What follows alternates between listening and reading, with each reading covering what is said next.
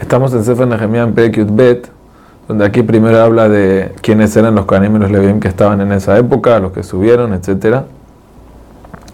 Y después, en Pasuk Havzain habla de la inauguración de la muralla. La Gemara, en Maseret Shevuot, en Daftet Zain, explica de que esto no era una fiesta eh, eh, nada más, sino también era el momento de darle Kedushá a Jerusalén y a sus murallas, porque la Kedushá de Jerusalén depende de la muralla, y si vas a agrandar Jerusalén, o quizás había que darle también toda la Kedushá de vuelta a la ciudad porque se destruyó y se le fue, entonces eh, había que hacerlo, el proceso, y la Gemara dice que hay que hacerlo con un Sanedrín de 71, con rey, que vendría a ser aquí como Nehemiah, con profetas, con eh, Urim Betumim, que eso no había, pero y también con dos Todot, dos Korban Todá y Shiri, canciones. En la ahí se discute si en verdad esto era de verdad que hicieron la Kedushá o que era solamente un Zeher eh, eh, conmemorando que había que hacer una Kedushá, pero como sea,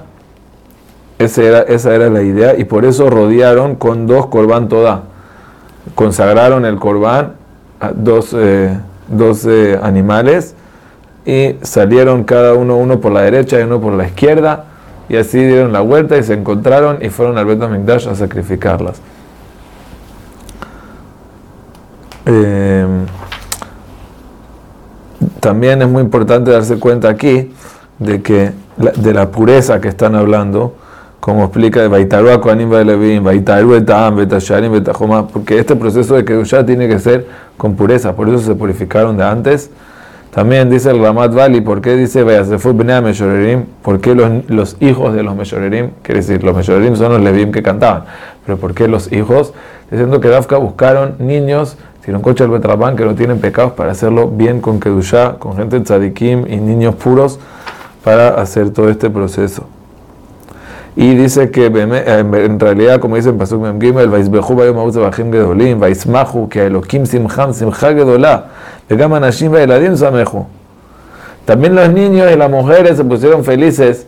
Dice el ¿y cuál es el Hidush? ¿Por qué no se van a poner felices?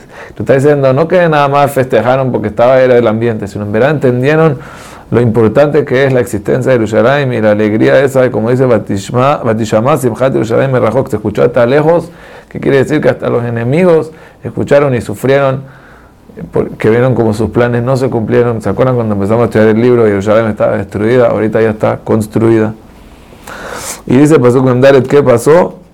Entonces ahí dispusieron gente para que junten los teromot y mastrot para que se los den a los koanim y los levim. Kisimhat Yehuda la koanim y levim Quiere decir, como la gente de Yehuda se pusieron felices con los koanim y los levim, que todo lo que hicieron de la fiesta y la inauguración y se dieron cuenta de lo importante que es tener y levim, como ellos traen que al pueblo, ellos también se motivaron a dar el maaser.